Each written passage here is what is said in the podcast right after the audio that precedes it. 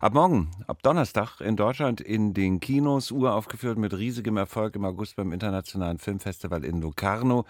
Der Spielfilm mit dem Titel Meinen Hass bekommt ihr nicht. Das ist eine Adaption des gleichnamigen Buches vom französischen Journalisten Antoine Léris. Dessen Frau Hélène Mutter des gemeinsamen, damals gerade mal 17 Monate alten Sohnes Melville, wurde bei den islamistischen Terroranschlägen am 13. November 2015 in Paris in der Konzerthalle Bataclan ermordet.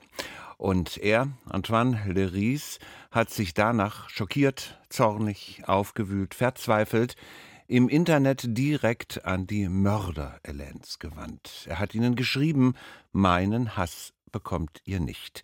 Hier ein kleiner Höreindruck aus der entsprechenden Szene des Spielfilms mit Pierre Deladonchamp in der Hauptrolle des Antoine Léris. Ich weiß nicht, wer ihr seid und ich will es auch nicht wissen. Ihr seid tote Seelen. Wenn der Gott, für den ihr blind tötet, uns nach seinem Bild erschaffen hat, dann hat jede Kugel im Körper meiner Frau auch ihn ins Herz getroffen. Nein, ich werde euch nicht das Geschenk machen, euch zu hassen. Auch wenn es das ist, was ihr wollt. Auf den Hass mit Wut zu antworten, hieße der gleichen Ignoranz nachzugeben, die euch zu dem gemacht hat, was ihr seid. Selbst in diesem kurzen Ausschnitt hört man, das ist ein sehr sensibler und genau deshalb ein sehr aufwühlender Film. Regisseur des Films ist Kilian Riethoff. Herr Riethoff, guten Tag. Guten Tag. Dieses Buch, Mein Hass bekommt ihr nicht, ist vor sechs Jahren rausgekommen. Was hat Sie gedrängt, als Deutscher dieses Buch des Franzosen Antoine Leris zu verfilmen? War, als ich das zum ersten Mal gelesen habe, völlig überwältigt und sehr berührt von diesem Stoff. Das liegt wahrscheinlich daran, dass ich mir das sehr leicht in meinem eigenen Leben vorstellen konnte. Ich bin selber verheiratet und habe ein Kind und man fühlt sich der Situation, die Antoine beschreibt, sehr, sehr nah. Das ist einerseits sehr erschütternd, was Antoine passiert, aber gleichzeitig auch unglaublich berührend und herzergreifend, wie er versucht, mit seinem kleinen Sohn zu überleben. Sie haben in Frankreich gedreht. Stimmt es, dass Sie extra dafür Französisch gelernt haben?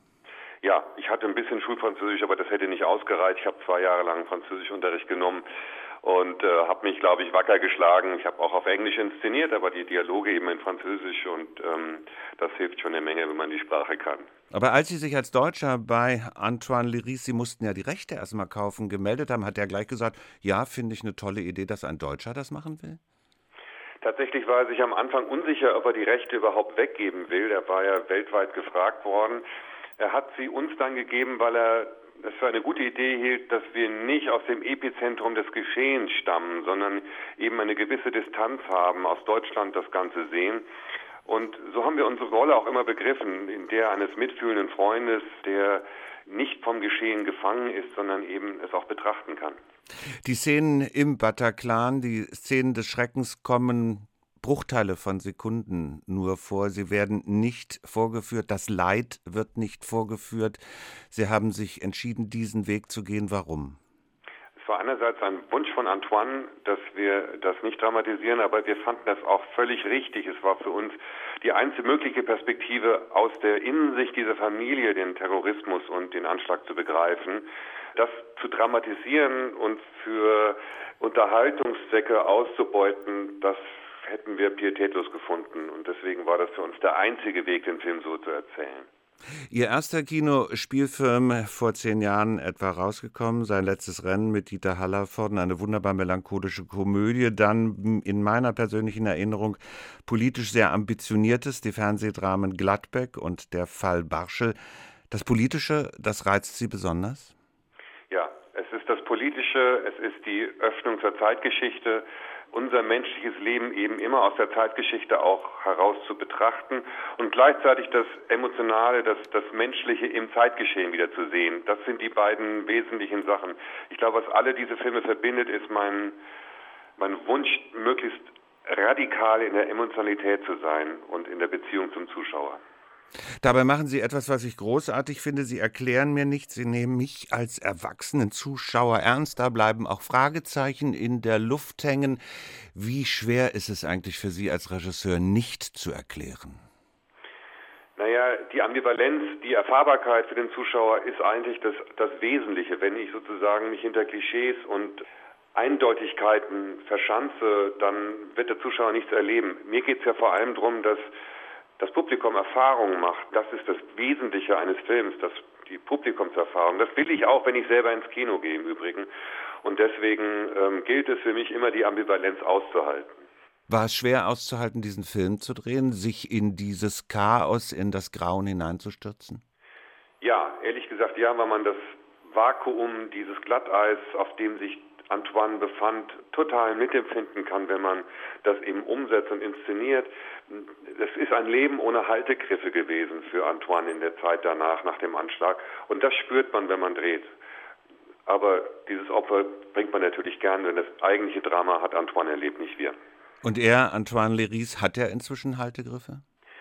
Also ich glaube, er ist dabei. Ich glaube, sowas geht nicht von heute auf morgen. Das braucht Monate und Jahre, äh, bis man wieder ähm, Fuß fasst. Er hat es in seinem zweiten Buch, Das Leben danach heißt es, beschrieben.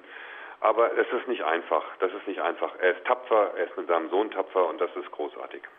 Wie haben Sie Ihren Hauptdarsteller gefunden, der ganz großartig ist? Das war ein Vorschlag meiner Pariser Castingdirektorin. Es war auch der erste Vorschlag. Und was ich bestechend fand, war, dass Antoine und Pierre eine gewisse Ähnlichkeit im Wesen haben, eine gewisse Noblesse und Fragilität. Und das war für mich wichtig, dass Pierre dann im Laufe der Dreharbeiten auch äußerlich Antoine immer ähnlicher wurde. Das ist die Magie von Kino, die ich mir auch nicht erklären kann, aber die eben passiert.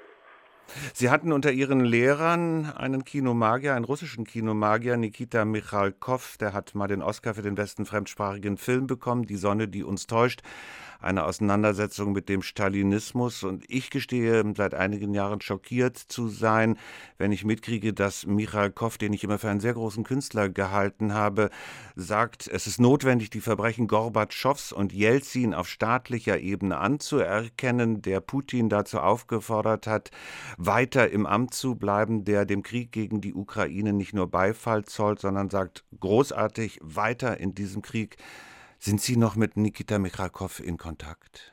Nein, bin ich nicht. Ich hatte ihn vor knapp 30 Jahren als Lehrer. Ich bin selber wirklich sehr erschrocken, als ich das gesehen habe im Fernsehen, dass er zum Kriegshetzer geworden ist. Hm, er war ein sehr guter Lehrer, aber ähm, ja, es ist unbegreiflich, wie man eine solche Wende machen kann. Ähm, es steckte vielleicht immer schon in seinem Wirken drin, eine gewisse Vorliebe für Autoritäten. Aber diese krasse Ausformung hätte ich nie erwartet und schockiert mich als ehemaliger Schüler zutiefst. Menschen, die sich mit Kunst beschäftigen, müssen also nicht zwangsläufig die besseren Menschen sein. Nein, ich glaube, wir müssen immer in uns reinhorchen, auf unseren eigenen ethischen Kompass schauen, auf unser Begreifen der Welt und wir dürfen uns nicht korrumpieren lassen, nicht von Macht und Erfolg korrumpieren lassen. Wir müssen bei unseren Figuren bleiben und bei unserem Leben. Zu Ihren Erfolgen gehören eine Menge Preise, zum Beispiel der überaus renommierte Grimme-Preis. Wie wichtig ist sowas für Sie? Das ist natürlich in der heutigen Phase, wo Kino und wichtige Geschichten doch sehr schwierig sind und umkämpft sind, schon nicht unerheblich als Währung. Ich glaube nur, der Hauptantrieb, weshalb ich Filme mache, ist nicht unbedingt ein Preis, sondern ähm, das ist der Zuschauer. Ich glaube, in dem Moment, wo der Zuschauer das erlebt und ich das mitkriege, macht mich das sehr glücklich. Dieter Pfaff hat mal zu mir gesagt, Filme machen ist der sehr umständliche Weg, um Liebe zu kriegen. Das fand ich einen formidablen Satz, der trifft es eigentlich sehr gut.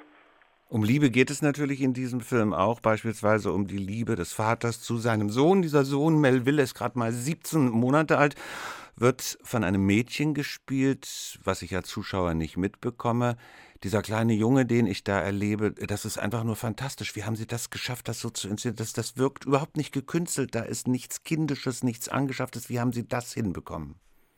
Wir hatten Glück, dass Zoe über eine unglaubliche Vorstellungskraft verfügte. Wir haben das schon beim ersten Casting gemerkt, wo wir ihr erzählt haben, da ist eine Wand, hör mal, dahinter sind Tiere. Und dann konnte man alles in ihren Augen sehen, die Gefühle und die Gedanken. Das ist ein großer Vorteil, den sie vor allem gegenüber vielen Jungs hat, die ja ihre Stärke mehr motorischen haben. Und dann haben wir ihr Geschichten erzählt, kleine Geschichten. Äh, nach der Streitszene mit, mit ihrem Vater haben wir ihr nicht erzählt, der Vater, der böse Vater sucht dich, sondern draußen klopft der Wolf an. Und das hat bei ihr klasse funktioniert. Also im Grunde genommen wie bei einem Schauspieler, nur auf Kinderniveau, die Geschichten hinter den Szenen erfunden, damit sie darin leben konnte.